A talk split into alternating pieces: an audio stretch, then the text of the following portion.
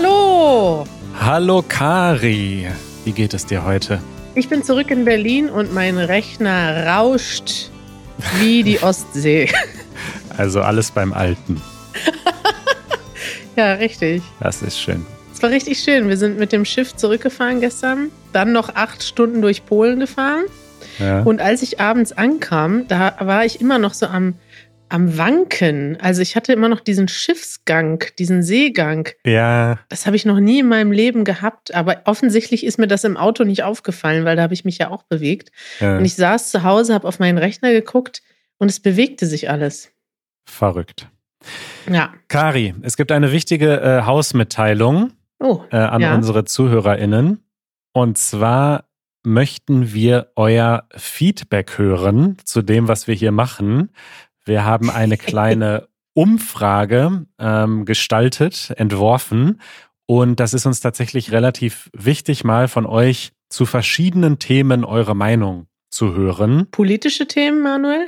Nein, es geht nicht um politische Themen, es geht um uns und unseren Podcast. Wie ist Manuels Stimme? Gefällt sie euch oder nicht? Das ist keine Frage, aber die kann ich noch hinzufügen, wenn du möchtest. Äh, die Umfrage findet ihr auf easygerman.fm slash Feedback. Ah. Leicht zu merken. Es wird aber auch zusätzlich noch in den Show Notes stehen. Und äh, wir haben eine kleine Wette. Wir haben gerade nämlich privat darüber gesprochen. Kari ist total pessimistisch und hat gesagt, allerhöchstens 200 Leute machen mit. Nee, nee, und nee. Ich bin. Moment. Ja. Ich habe nicht gesagt höchstens 200 Leute, aber ich habe gesagt, Du musst deine Erwartungen ein bisschen zurückschrauben, Manuel. Du, weil du denkst, wir kriegen mehrere tausend Leute, machen bei einer Umfrage von Manuel Saalmann mit. Da habe ich gesagt, Moment, da wäre ich skeptisch. Ich habe gesagt, 3000 Leute machen mindestens mit. Ja. Vielleicht bin ich äh, zu optimistisch, aber ich zähle auf euch. Bitte geht auf diese Seite easygerman.fm slash feedback und äh, zeigt, dass ich recht habe. Nein, zeigt uns in erster Linie euer Feedback. Es freut uns wirklich. Wir würden uns sehr freuen und es wäre sehr hilfreich, wenn ihr mitmacht, weil da fragen wir zum Beispiel solche Fragen wie, sind unsere Episoden zu lang oder zu kurz? Podcasten wir zu oft oder zu wenig? Welche Themen möchtet ihr hören? Also, ihr könnt damit unmittelbar unsere Sendung beeinflussen und diesen Podcast besser machen und darauf zählen wir. Aber unabhängig davon, Manuel, denke ich, dass du sehr optimistisch bist. Und ich denke, Easy hat ja vorgeschlagen, dass wir hier eine Wette starten. Ja. Ich denke, das können wir machen. Okay. Wenn du die 3000 schaffst, dann mache ich irgendwas. Also ich würde sagen 1000. Okay, 1000 ist der Milestone. Ich sage, wir schaffen über Ach, 1000. Jetzt haben wir. und du sagst unter 1000. Ah, okay. Okay, das machen wir als Milestone. Dann, ich denke mir bis zur nächsten Episode mal eine Wette aus. Wir haben ja noch. Okay. Der, der, die Umfrage läuft drei Wochen, hast du gesagt, ne? Genau so. Drei Wochen würde ich sagen, ja. Ja. Gut. Super. Ich freue mich. Macht mit easygerman.fm slash feedback. Und jetzt zum Thema der Woche. Wir bekommen immer wieder äh, Nachrichten von euch zum Thema Arbeitsleben in Deutschland. Also viele von euch möchten vielleicht irgendwann nach Deutschland kommen, um hier zu arbeiten oder tun es schon oder denken darüber nach.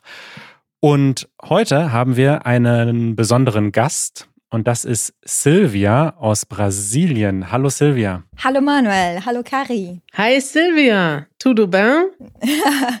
ja, tudo bem. Das ist alles, was ich sagen kann. Du hast uns tatsächlich äh, geschrieben und gesagt, hey, äh, ich könnte was zu diesem Thema sagen, denn ich lebe in Deutschland und arbeite hier und habe viel gelernt auf dem Weg dahin. Und ähm, ja, wir haben viele Fragen für dich und freuen uns, dass du hier bist heute. Ich freue mich auch, heute hier zu sein. Äh, eine sehr schöne Sache. Äh, und in der Tat, ich habe einiges äh, zu erzählen zu diesem Thema. Dann erzähl doch einfach erstmal ein bisschen über dich. Also du kommst aus Brasilien, das wissen wir, aber wann und warum hast du angefangen, Deutsch zu lernen und was hat dich dann nach Deutschland gebracht?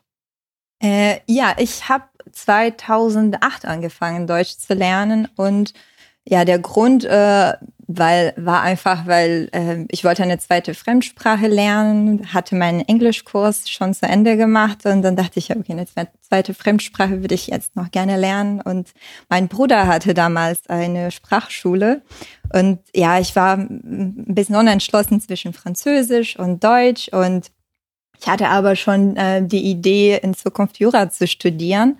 Und da haben wir drüber gesprochen. Er hat vorgeschlagen, ja, ich glaube, Deutsch ist, Deutsch wäre besser und so, so war einfach die Entscheidung. Ähm, ich hatte aber damals tatsächlich keinen Bezug zu Deutschland, kannte niemanden hier. Und äh, so, so war der Anfang eigentlich. Das finde ich super interessant. Dass ich frage ganz oft, also immer wenn wir ZuhörerInnen, ZuschauerInnen treffen, frage ich immer, warum hast du Deutsch gelernt? Und ich finde das so spannend, dass das also es gibt ja manche Leute, die haben irgendeine Connection nach Deutschland, viele sogar. Aber dass du dir einfach überlegt hast, so, ich mache jetzt mal einfach Deutsch, ohne dass ich jemanden in Deutschland kenne, finde ich total cool. ja, das äh, war, fand ich auch, aber ich hätte damals nie gedacht, dass ich zehn Jahre später hier leben würde und arbeiten würde. Ja. Das äh, entwickelt sich einfach mit der Zeit. Ne? Wie ist das gekommen? Wie bist du nach Deutschland gekommen? Also das erste Mal äh, war 2010, äh, um hier einen Sprachkurs zu machen. Da bin ich äh, nach Berlin äh, und München gekommen, und, weil ich einfach beide, beide Städte kennenlernen möchte. Und äh, das war das erste Mal, dass ich nach Deutschland gekommen bin. Und es hat mir sehr gut gefallen, äh, so sehr, dass ich danach nach Stipendienmöglichkeiten gesucht habe. Und da gab es ein Stipendium, ich glaube, das gibt es immer noch, äh, vom DAAD, den Winterkurs. Mhm. Und den habe ich gemacht. Äh, es war in Leipzig. Und ja, das, das war's äh, erstmal. Und dann bin ich zurück nach Brasilien gegangen und ähm, habe mein Studium, ich habe Jura studiert in Brasilien, habe das zu Ende gemacht.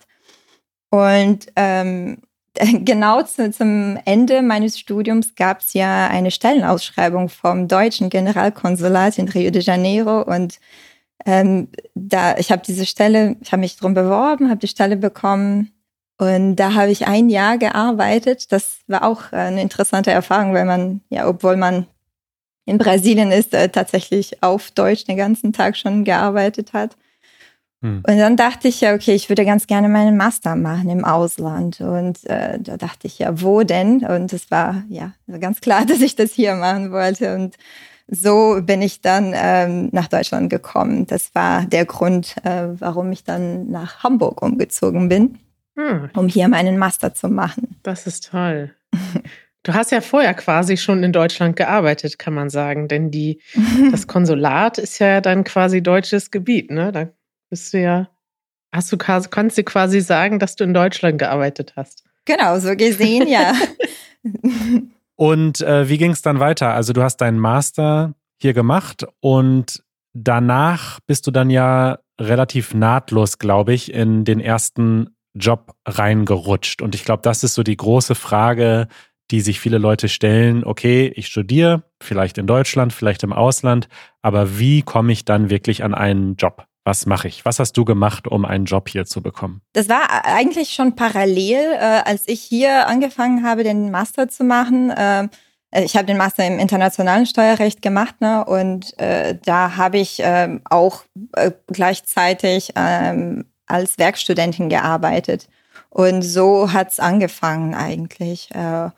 Und äh, also während des Studiums äh, zwei Jahre als Werkstudentin und dann ähm, habe ich eine unbefristete Stelle bekommen in derselben Firma. Wow. Was ist das, Werkstudentin? Das musst du erklären.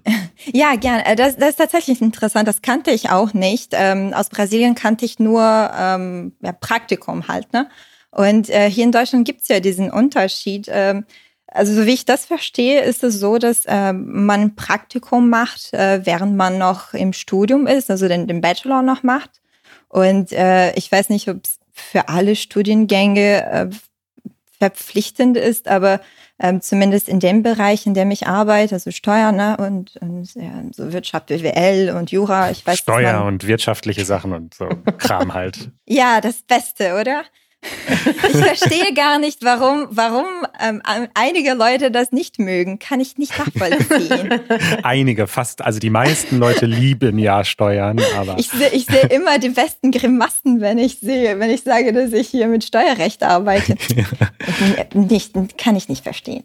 Ähm, aber ähm, genau, wo war ich jetzt? Äh, Werkstudentin. Genau, Werkstudentin, genau. Und äh, für die meisten, ähm, zumindest in dem Bereich, ähm, äh, zu den meisten Studiengängen muss man tatsächlich ein Praktikum machen. Und es, es geht ja, keine Ahnung, so drei, sechs Monate, man wird pro Monat bezahlt.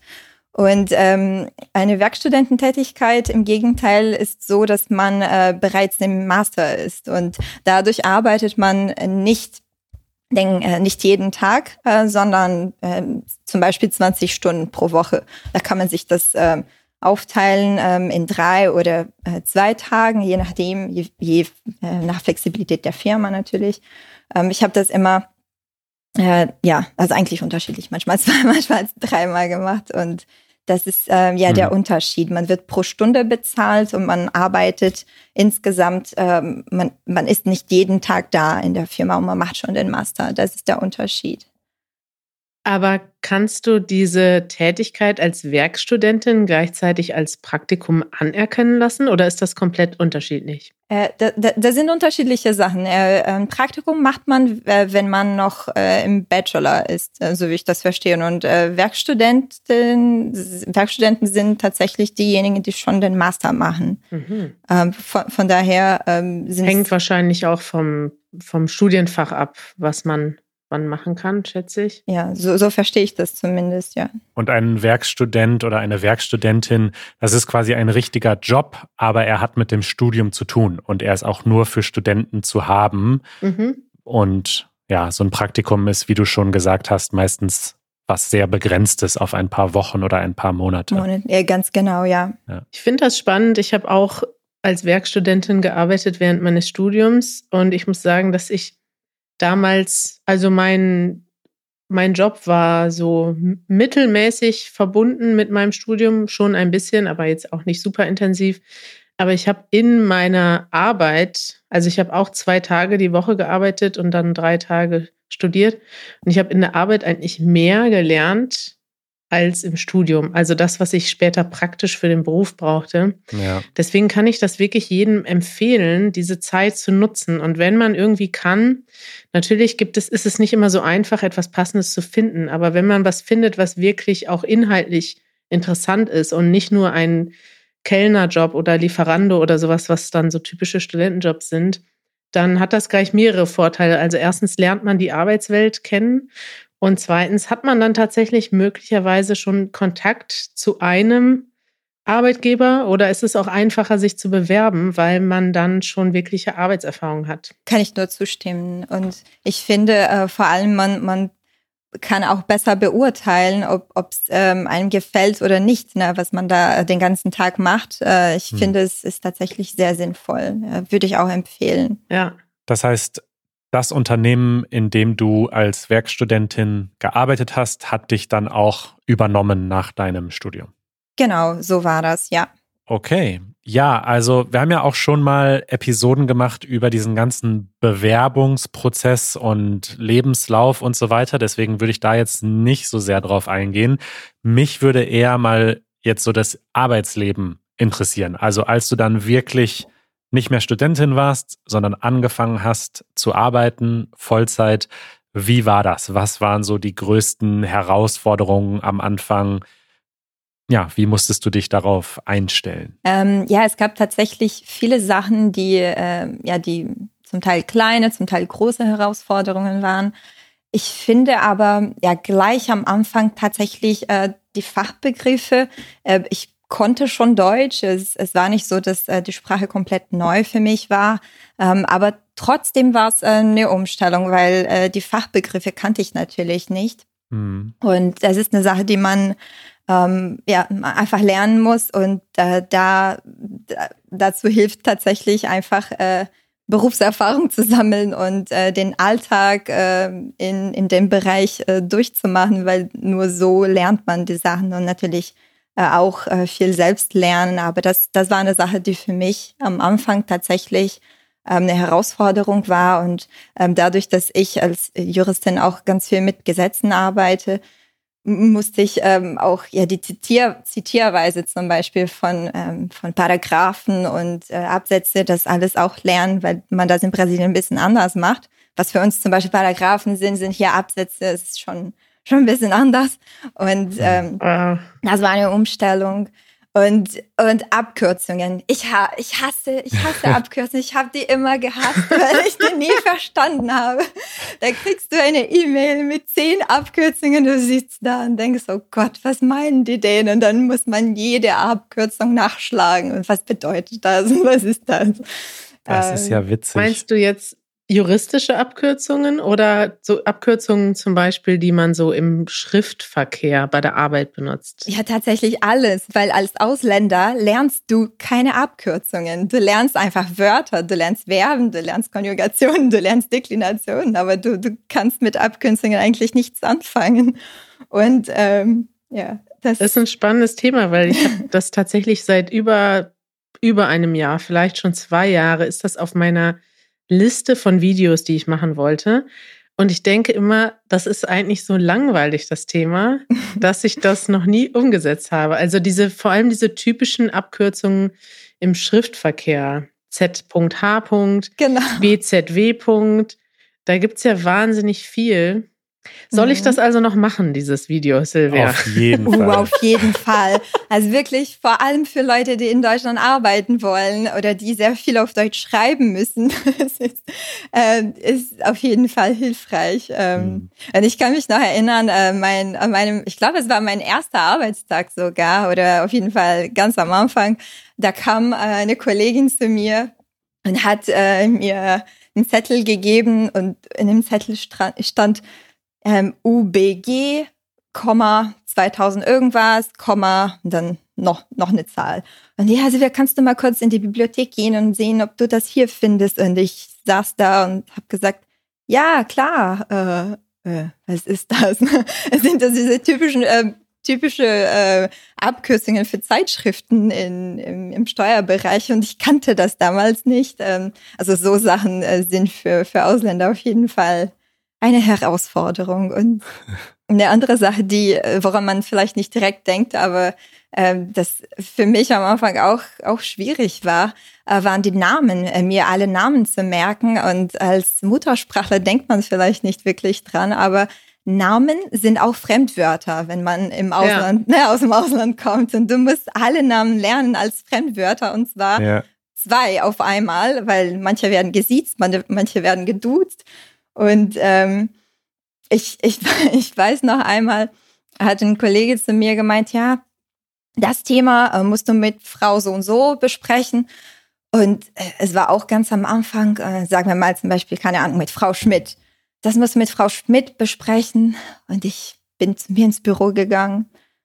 Zwei Minuten bin ich nochmal zu ihm gegangen und habe gesagt, ja, Entschuldigung, Sie haben gesagt, ich sollte das mit Frau Schmidt besprechen. Das habe ich aber schon mit Anna besprochen. Äh, also ja, genau, das meinte ich. Frau Schmidt, Anna Schmidt. Und ich so, ah, okay, ja, es ist dieselbe Person, okay, tut mir leid.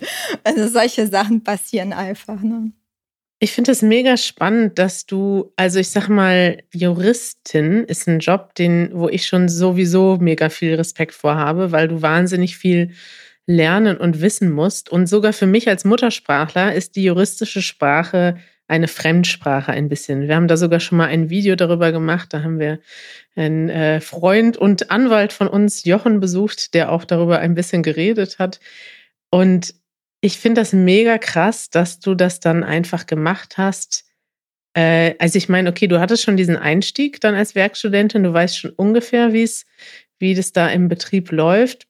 Aber trotzdem finde ich das hochinteressant, weil viele Leute ja auch Angst haben, dass die Sprache nicht reicht für den Beruf. Und du hast das dann trotzdem gemacht. Was würdest du denn jetzt anderen Leuten sagen, die sagen, hey, ich würde gerne in Deutschland arbeiten, aber ich habe Angst vor genau diesen Situationen, dass ich Sachen nicht verstehe, dass mein Deutsch nicht gut genug ist? Ja, Kari, ich finde, das ist tatsächlich ein sehr wichtiger Punkt, äh, den du jetzt ansprichst, weil äh, wie du sagst, ja, man hat immer Angst, äh, dass man nicht wirklich drauf vorbereitet ist. Und also ganz ehrlich, es wird immer so sein. Man ist nie äh, 100% vorbereitet, bevor man die Sachen gemacht hat. Äh, es werden immer Fehler geben. Äh, und das ist eine Sache, die, ja, mit dem man einfach klarkommen muss, dass du Fehler machen wirst. Punkt. Und es ist okay, Fehler zu machen. es ist okay, einfach ähm, Sachen nicht zu wissen. Es ist okay, nachzufragen, weil als ich nach Deutschland gekommen bin, habe ich natürlich auch diese Angst gehabt. Und ich habe auch immer gedacht, oh Gott, was werden die anderen denken, wenn ich das und das falsch schreibe oder wenn ich das und das falsch sage, bla bla bla. Bis man feststellt, ja, alle machen Fehler, alle schreiben Fehler in den E-Mails, alle ver verraspeln sich oder es, es, ist, es gehört einfach zum Leben. Ja. Und es ist auch kein Geheimnis, dass ich aus Brasilien komme. Ich meine, alle wissen das und alle haben auch Verständnis dafür. Ähm, ich glaube, man, äh, man muss ähm, auch sehr viel Geduld mit sich selbst haben. Und das, das ist, glaube ich, der Punkt. Man muss einfach akzeptieren, dass man Fehler machen wird und dass das einfach zum Leben gehört. Wow. Das ist, hast du richtig schön gesagt. Ich erinnere mich daran, als ich als Werkstudentin gearbeitet habe, war das in einem Büro, wo es, es war ein deutsch-niederländisches Projekt und ich habe Niederländisch studiert, aber ich, ja, also ich musste teilweise Telefonate auf Niederländisch machen. Und ich hatte dafür davor total viel Angst. Und vor allem waren noch die Chefin und noch eine andere Mitarbeiterin mit im Zimmer. Und ich fand das immer total peinlich, wenn ich anrufen musste. Und ich dachte immer, mein Niederländisch ist das Schlechteste.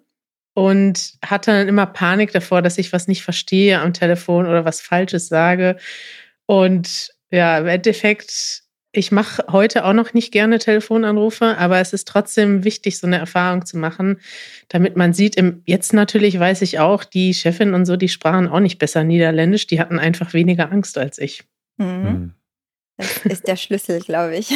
Ohne zu sehr in Stereotype zu verfallen, welche Unterschiede hast du vielleicht gemerkt zwischen dem Arbeitsleben in Deutschland und deiner Heimat? Gab es irgendwelche Kulturschocks, die du durchlebt hast oder irgendwelche Momente, wo du dachtest, oh mein Gott, das ist sehr deutsch oder ja, so Momente äh, der kulturellen Unterschiede?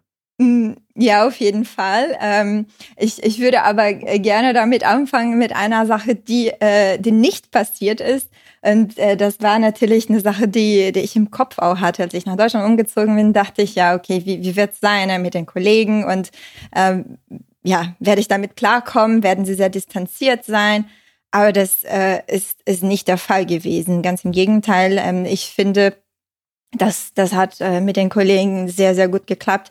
Ich meine, natürlich ist es nicht so, dass man ja ab Tag eins sehr viel über das Privatleben erzählt, aber dass man, äh, ja, aber dass man sich nicht unterhält oder dass äh, man da alleine im Büro sitzt, das äh, ist überhaupt nicht der Fall. Ne? Also man, man, man quatscht auch ein bisschen und es gibt auch immer wieder lustige Geschichten. Das, ähm, hm. das äh, war nicht äh, sehr distanziert oder sehr kalt, äh, wie man man häufig hört.